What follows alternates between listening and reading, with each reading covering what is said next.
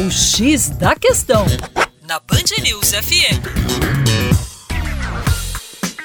Olá, ouvinte Band News, como vai? Tudo bem? Com você, o Juninho Lopes, do Terra Negra, para dar continuidade à nossa última coluna, quando terminamos com a seguinte pergunta: Será o sistema de cotas raciais uma medida eficaz? Os defensores das ações afirmativas, que são membros de órgãos governamentais ou não, acreditam que o sistema de cotas traz mecanismos para a correção de erros do passado, a partir de políticas públicas feitas no presente. As cotas raciais implementadas em uma universidade ou em qualquer outra instituição teriam, segundo os critérios das ações afirmativas, a função de possibilitar que descendentes de ex-escravos negros brasileiros tivessem condições de competir de igual para igual com os descendentes de brancos. Agora, os críticos às cotas raciais falam o seguinte: que as ações afirmativas, ao invés de promoverem a igualdade e a tolerância, promovem exatamente o contrário, a desigualdade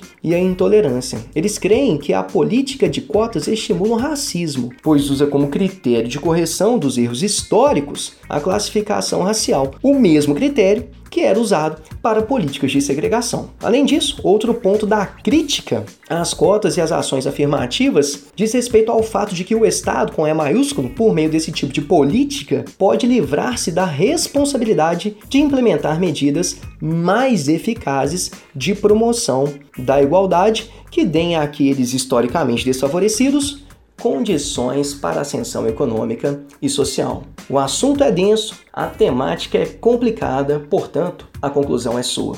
Um grande abraço.